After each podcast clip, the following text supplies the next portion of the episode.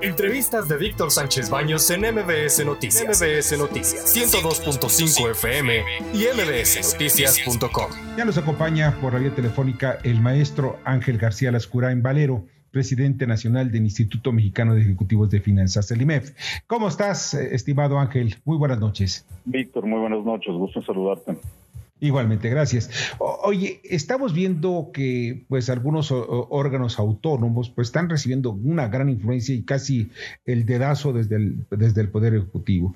El caso del nombramiento de Graciela Márquez Colín como presidenta de, del INEGI y pues también el de Victoria Rodríguez Cerja, que pues algunos dicen que no llena los requisitos, e incluso Pablo Gómez en la unidad de inteligencia financiera, todo esto llama la atención. ¿Qué es lo que está pasando alrededor de estos nombramientos y cómo afectan los mercados financieros? Bueno, son, eh, en el caso particular de, del INEGI y del Banco de México, son instituciones eh, pues muy importantes, son instituciones que yo diría son patrimonio de los mexicanos, que se han construido a lo largo de décadas de esfuerzo. Y me refiero, por supuesto, a la calidad técnica de, de la manera como trabajan. En el caso particular del INEGI, pues el INEGI es, es una institución que genera la información estadística para que los mexicanos tomemos decisiones, eh, conozcamos cómo, cómo está el país desde el punto de vista económico, social, geográfico, etcétera. Y el hecho de que la institución genere información de manera rápida, de manera oportuna, que sea transparente, que sea objetiva y que tenga credibilidad, requiere de una fundamentación técnica muy importante, técnica y científica. Y el INEGI ha hecho un, ha hecho un gran papel a lo largo de los años por consolidarse como, como una institución con, con esos resultados.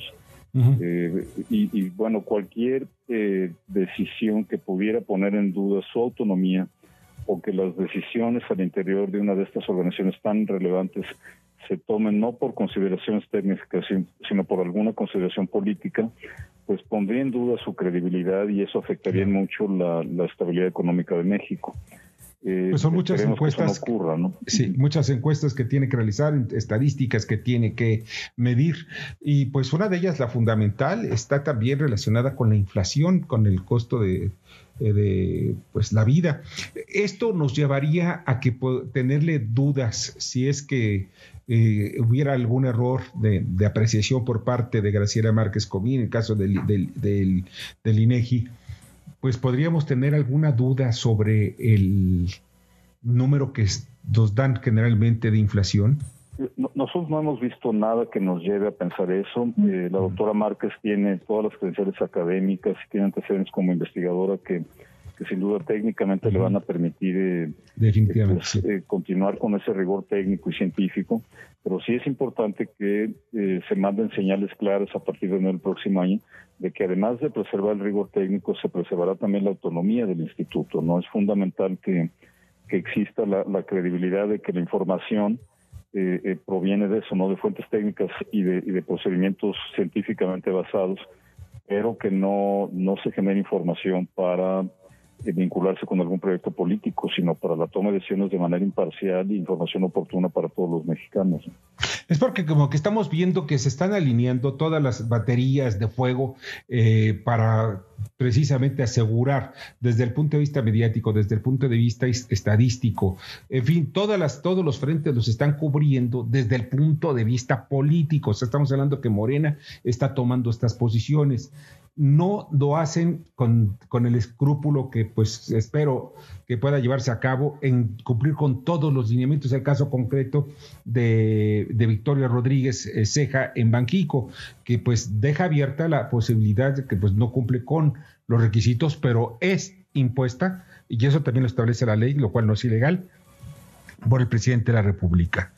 ¿Esto a qué nos lleva a reflexionar? Que podríamos tener, eh, repito, pues eh, incertidumbre sobre lo que son precisamente los datos fríos para poder hacer inversiones en el país?